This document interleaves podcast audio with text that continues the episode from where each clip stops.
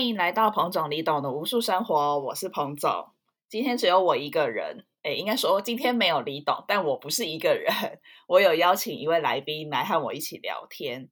这位来宾很特别，是我们在 Instagram 上面认识的一个算是网友吧。他们自己有在经营一个账号，然后那个账号呢，主要都是在访问一些跟我们一样是不吃肉、吃素食或者吃素的人。那我们就是因为之前不知道大家还记不记得，我们有接受一个 Instagram 账号的访问，让我们在他们的频道诉说我们吃素的故事。那这个频道的经营者。他叫做魏子，今天就来到我们的节目当中，换我们来访问他们，来聊聊说，哎，他们为什么会创立这个频道？然后在经营这个频道过程当中，有没有什么心得什么的？那我们就欢迎魏子。Hello，大家好，我是魏子，然后我是直爱故事的共同创办人之一。我们的平台就是主要收集大家舒适的故事。那希望透过故事的心路历程转变，可以间接影响他人。那提供还在吃肉的朋友，或是正在尝试舒食一些案例上的分享，那可以让大家往舒食这条路前进。嗯，我想先问一下，成立这个专业为什么是以比如说访问各种吃素的人为出发点呢？很多人都是分享美食啊，或者说。呃，分享怎么吃素、吃素的困难点什么的。那为什么会这个频道是想要访问各个吃素的人呢？就是想透过他人的经验、他人的故事，然后去做到一个影响、一个改变。其实当初我们真的没有想太多，就成立了，就草创期。然后去年七八月的时候，我们开始在讨论做一个转型。然后我们就看网络上的一个教学，然后就。定位出我们品牌的目的，就是我们这个平台是要让素食者感到不孤单，然后让肉食转素食的人感到有希望，然后同时也可以有一份凝聚感，这样就是哦，其实有很多人都是吃素食的，就你不是很孤单的，我们一起陪你前进，这样。那是我们后来思考过后，我们觉得这是我们成立的目的。嗯，好温暖哦。这样没有什么想法，出去就是哦，好像没有人来做这个，我们来试试看，就这样。嗯嗯。那你们在访问别人的过程中，有没有什么有趣的故事？因为大家吃素的原因可能不太一样，在这些故事当中，有没有觉得，哎，这个故事这个原因我没有听过的那种的，就很少听见的那种？其实我觉得每个故事都是独一无二的，虽然很大众，很大众，都是爱动物。然后宗教就哎，我可能小时候胎里素就跟着吃素这样子。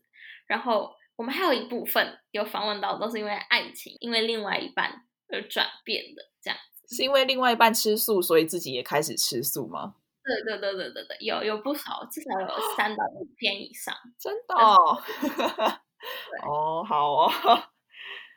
那你们在访问过程当中有觉得？吃素食的人有越来越多吗？因为我们自己其实是最近一年才开始吃素的。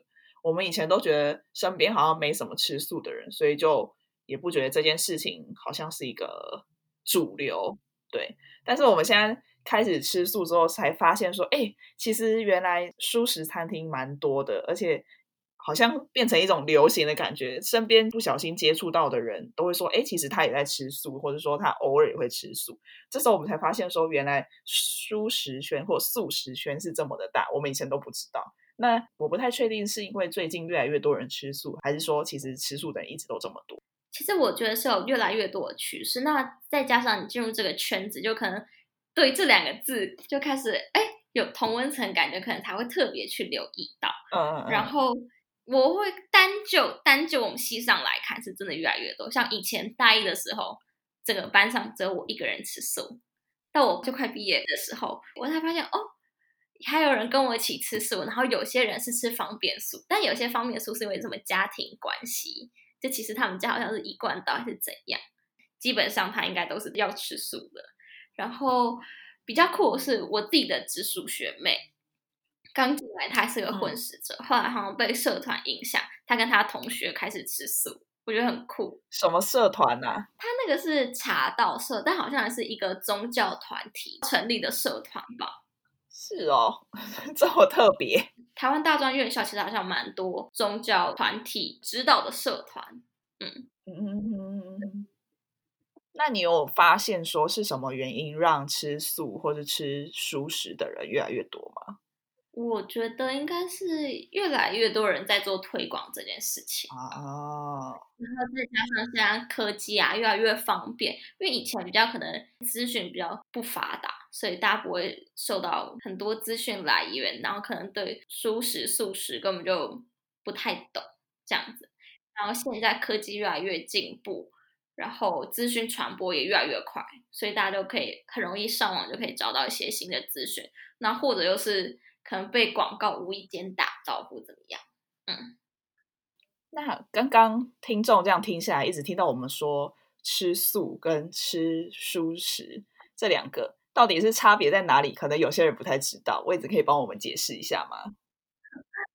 好，吃素其实就是台湾很传统，素食其实从宗教来的。是为什么现在很常很多人说素食，是因为不想跟宗教。扯上关系，觉得哎，我吃素食，我不吃肉，并不是因为我信仰什么样的宗教而吃素。而如果只是个素食主义者，那我可能是弹性素食啊，锅边我也可以，然后方便不小心沾到我也可以。我只是希望减少我肉类的摄取，所以就演变成素食潮流。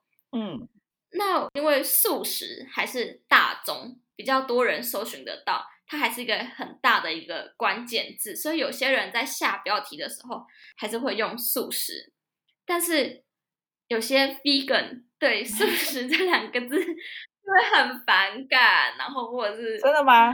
真的，我们一开始的标题之下为什么要吃素？嗯，有被红小小的鞭策，然后我们就改成为什么不吃动物这样。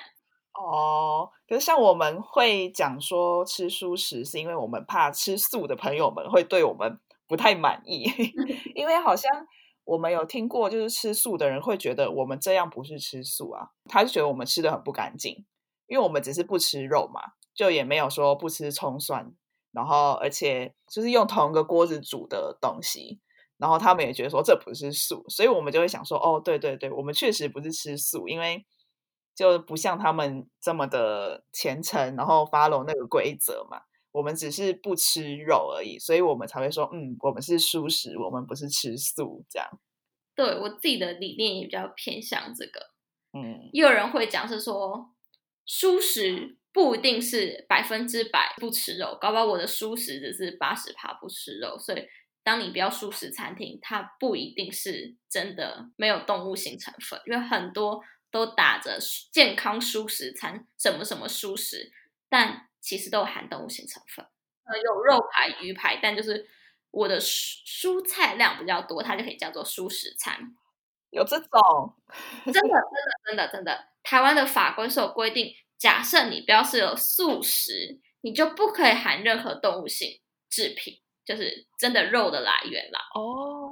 然后台湾又分成奶蛋素啊，植物五星素。这种，嗯嗯嗯，虽然很多人说应该要改版的，从九民国九十七年吧，还是九十几年定到现在都没有再变动了，所以应该要改的部分是什么？现在比较有争议是植物五星素，因为 vegan 他们是吃葱蒜不吃奶蛋，对，然后有些植物五星素其实可以含奶蛋的，哦，是哦，对，就有些是会这样盖刮进，对，有些产品就是。植物星素是可以含奶蛋，但很多人都会把五星素 想成 vegan，就每个人对每个词汇理解不一样，然后也不是每个人都依照台湾法规颁布出来的素别去变成他自己的认知，所以大家还是有很多一些认知上的不同。嗯嗯，了解。那在你们频道里面访问到的人，或者说你身边的人，大部分的人都吃哪一种素啊？嗯。一半一半吧。前期我们有一，我们有一阵子是蛮多奶蛋素，然后也有部分 vegan，然后我们也是希望奶蛋素的朋友，我们先邀请他来我们这个专业，然后他来写故事，然后这个时候，哎，他可能浏览我们的故事，然后就发现哦，原来很多 vegan，然后就说其实我们也可以开始不吃奶蛋的这样子，但是也有被其他人鞭策过，就是说奶蛋素不是素这样子啊啊，对，所以总是会有一些 比较严格的人。然后后来就是当我们重新定义过之后，我们又对自己的立场更坚定，就是我们不走嗯比较严格的 vegan 主义，我们是希望可以让肉食者变成素食者，就在比较初阶的这个阶段，所以我们认为吃肉是一种习惯，无肉是一种选择，就勇敢跨出自己的第一步。只要对无肉饮食有兴趣的人，都是我们主要的目标客群。我们是希望可以。改变他们这样子，嗯，那你们自己是吃哪一种素？每个小编都不一样，这样子。那你本人呢？我本人我觉得我还在朝 vegan 前进。对我来说，我觉得 vegan 是一个很神圣的一个词嘛，因为我觉得要一百趴避免动物性制品，真的还蛮难的。就是你的穿着啊，什么鞋子啊，保养品啊那种。都要慢慢的改善，对，所以我不会说我目前是一个 vegan，我觉得我还在朝 vegan 前进中。那你为什么开始吃素呢？这也是蛮巧合一件事，就我妈有一天带我去参加一个山妹水餐的法会，我就看到了屠宰场的影片，就很简单，就是看了影片我就不敢吃。哦，原来是看了屠宰场影片，然后就不敢吃肉了。对。但那时候也是有一点点受到，我以前有在荒野保护协会待过，那时候就推广吃素救地球这样子。嗯哼哼，那现在为了吃素救地球的人多吗？我觉得在我们专业上的人不多，因为我们的圈子可能比较多宗教跟爱动物的人，因为其实。没有一个人做过实际的统计量来统计台湾到底三百万吃素人口到底吃哪一种素呢？所以基本上就看大家的圈子。所以你可能在推广动物权的这一块，哎，你可能觉得大家都是为了动物权而吃素食，就是成为 vegan。然后如果你可能是在道场长大，你可能觉得，哎，大家都是因为宗教，然后家里说不能吃，然后我也觉得这是一种对的选择，我就跟着不吃。嗯，了解。那你开始吃素之后，你们家也是吃素的吗？没有没有，我是自己看了之后就决定自己不吃这样子。那这样你们家有什么反应吗？家人还好，是因为我外婆是出家法师哦。我妈因为她本身很会料理，所以她就觉得还好，就帮我弄一道素的，其实不会很困难，而且加上我食量不大，所以嗯，在餐桌上的。影响比较小，对，但是还是会让很多长辈担心营养不良。嗯嗯嗯，这倒是。那你自己在外面吃餐厅的话，会觉得麻烦吗？我觉得花莲会比较麻烦一点，因为其实腹地广大，交通不便，加上我是不太敢骑机车的人，这样子，我都只有在学校附近。那我们那个乡镇，我学校在乡镇受封下，就只有一家素食餐厅，这一家。那你可以接受，比如说去一般餐厅，但是选那个没有肉的餐点吗？可以，我可以，会洗过，我觉得可以。哦，所以你不喜欢有肉的味道？不喜欢，嗯。但是早餐店很难免这样子。嗯嗯嗯。那你自己吃素之后，有没有什么心情上的改变？我可以先分享我的心情，就是我一开始吃素，就是为了觉得肉实在是消耗地球太多资源了，所以我就纯粹是因为环保而吃素，呃，应该说吃素食，对，不想被骂。然后 到最近开始有一种觉得吃肉好像有点残忍，就一种在吃另外一个生物的那种感觉。以前都没有这种感觉哦，以前就觉得肉就是食物。但现在会觉得那个肉是从某个动物身上下来，我就会觉得我有点残忍。如果我吃它的话，所以我现在是有等于说有两种原因促使我不吃肉，就一个是环保嘛，然后另外一个就是我觉得吃肉有点残忍，好自己好像野蛮人的那种感觉。这样，我转述是在我国小升国中，其实说真的，我有点记不太起来，而且据说我小时候就对肉是没有很大很大的兴趣，所以比较少感受到。但是你从国小就可以立志，这样很厉害耶！一开始前期是因为我家有宗教背景，所以我一开始都觉得是素食。然后一开始吃素，我就觉得说，哦，可能是你跟素食这个东西是很有因缘的。因为我妈妈说，我在她肚子里的时候，她只要吃动物性制品，什么肉糖啊这样，她就会不舒服。但弟弟就没这个问题。然后我一出来就是要喂粥嘛，然后她说只要是有动物性粥，我也会把它吐出来这样子。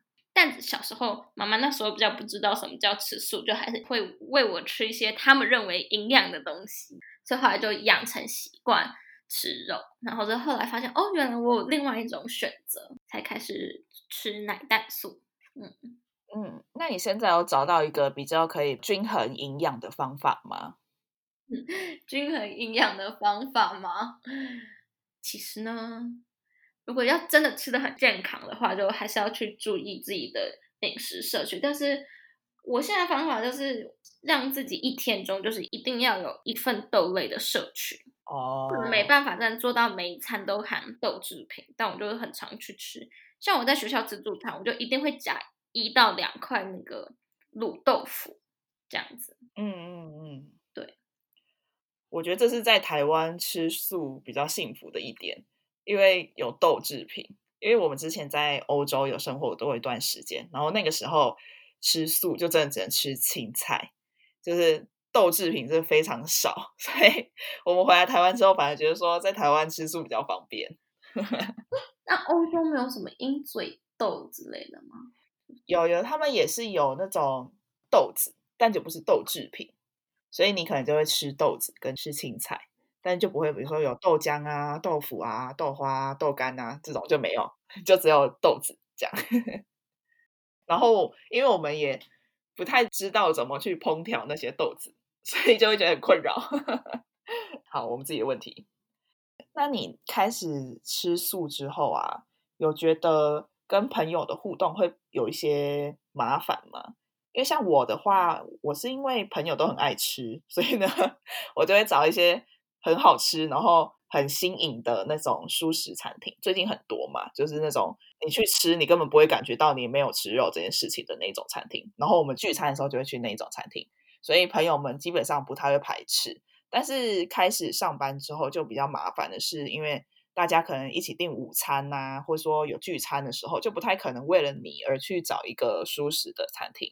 然后我就会说没关系，没关系，你们就正常订，然后我就选那个没有肉就好。但是偶尔他们还是会觉得说对我很不好意思啊，还是怎么样？这是让我觉得有一点点麻烦的地方，就是。我有时候不太想让别人知道我吃素，我就自己默默吃素就好了。不太想让别人知道，不然他们要为了我就是烦恼说哦，不能吃这一家，不能吃那一家这样子。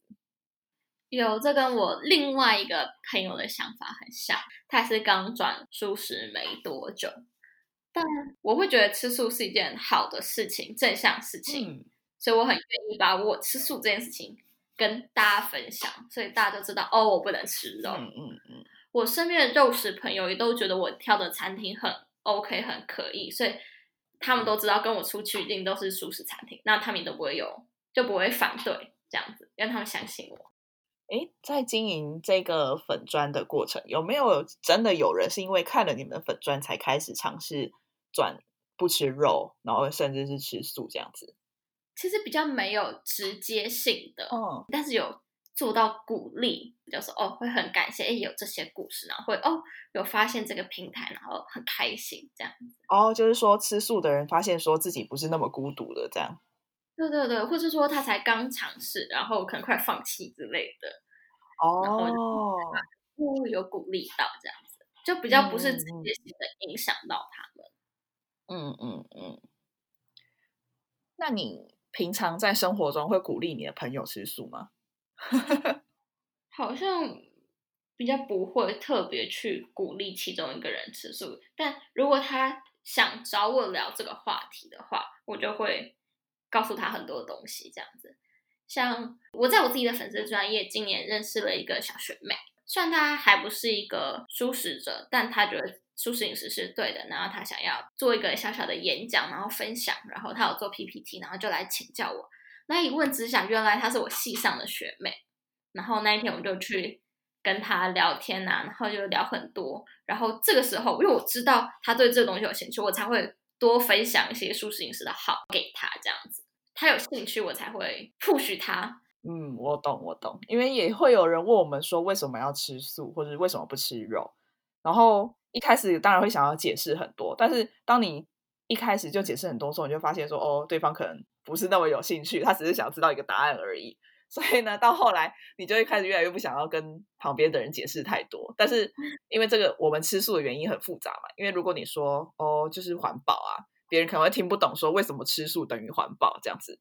然后你就要开始解释一堆，但解释一堆他又不想听，这样，然后我们就觉得很烦，就是很希望别人不要问我为什么吃素。所以如果当我有一天说出说哦，我因为觉得吃肉很浪费，所以吃素的时候，如果有人懂这件事情，我才会继续跟他聊更多。不然我真的是 会觉得说哦，没有啦，就吃素啊这样。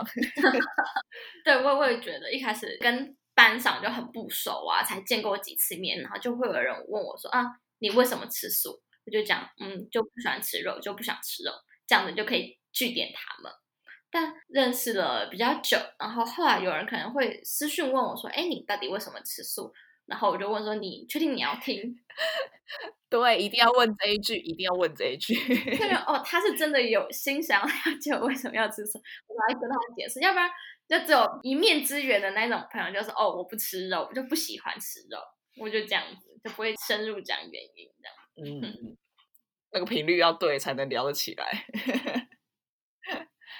如果你想要鼓励别人吃素的话，就或者说你对于那种刚开始想要吃素的人，有没有什么建议？比如说要怎么开始啊，或者说哎心态上面要怎么调整？因为像我们自己，我们其实想要吃素，想要想要做这件事情有一段时间了，可能在两年前就开始想要吃素，但是一开始真的是没办法割舍，就是觉得说。就是市面上充斥着这么多肉，然后你也吃过它，就觉得好好吃，就无法割舍。所以，我们一开始是先不吃牛开始，在选择餐点的时候会刻意不选有牛的东西。是后来到了欧洲，然后开始自己煮东西之后，发现说不煮肉比较方便，所以才开始慢慢吃素。然后才发现说，哎，其实不吃肉对我生活没有什么影响啊，我也不会想起说，哦，我这一餐没有吃肉这种感觉，所以才。正式的转变为不吃肉的人，这种心态上的调试，其实我们自己也是有一段时间。那如果是你要给那种开始想要转换饮食习惯的人的话，你会给他们什么样的建议？怎么开始啊？或者说怎么调试你自己的心态？这样子，基本上我自己还是比较鼓励渐进式，就是慢慢来，除非你真的有很大的毅力跟决心，可以。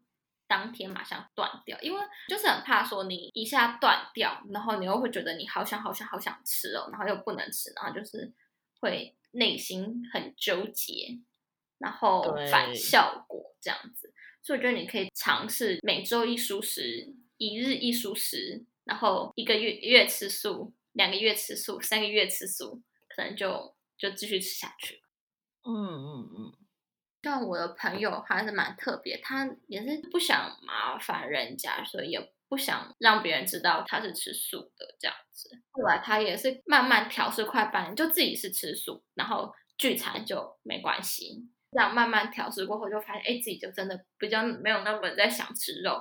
然后在啊，他会在现实动态分享一些他吃素的东西，然后也是透过动态分享，他身边的朋友就开始问他，哎，你是不是吃素了？然后。他才慢慢讲说他成为素食者这样子，就是慢慢来这样子。嗯嗯嗯嗯。而且其实我觉得分享现实动态是一个蛮奇妙的东西，因为你一分享就会有人发现你好像有开始吃素，然后所以如果我看到比如说网红 PO 什么好吃的素食餐厅，他就立刻分享给你。然后就会说，哎，这个看起来也不错，你可以去试试看，或者说，哎，我们可以去试试看。然后这时候就有一种觉得，哦，原来就是大家有在关注这个圈子的事情，就觉得心情有点开心。这样，他是有跟我分享，是后来他开始渐渐发现实的动态的时候，就发现，哎，真的他的朋友是有注意到这件事情。然后他算是就是学期间转素的，然后后来到大四这一年，然后也会在饮食习惯调查上，他也会说他是吃素的这样子。那所以整体而言，在你跟你的伙伴们经营这一整个专业是这样子下来，你有什么心得吗？或是说你们在经营这些东西的过程中有没有什么收获？来自你的 follower 啊，或是跟你的那些观众们互动时候有没有什么收获或是心得？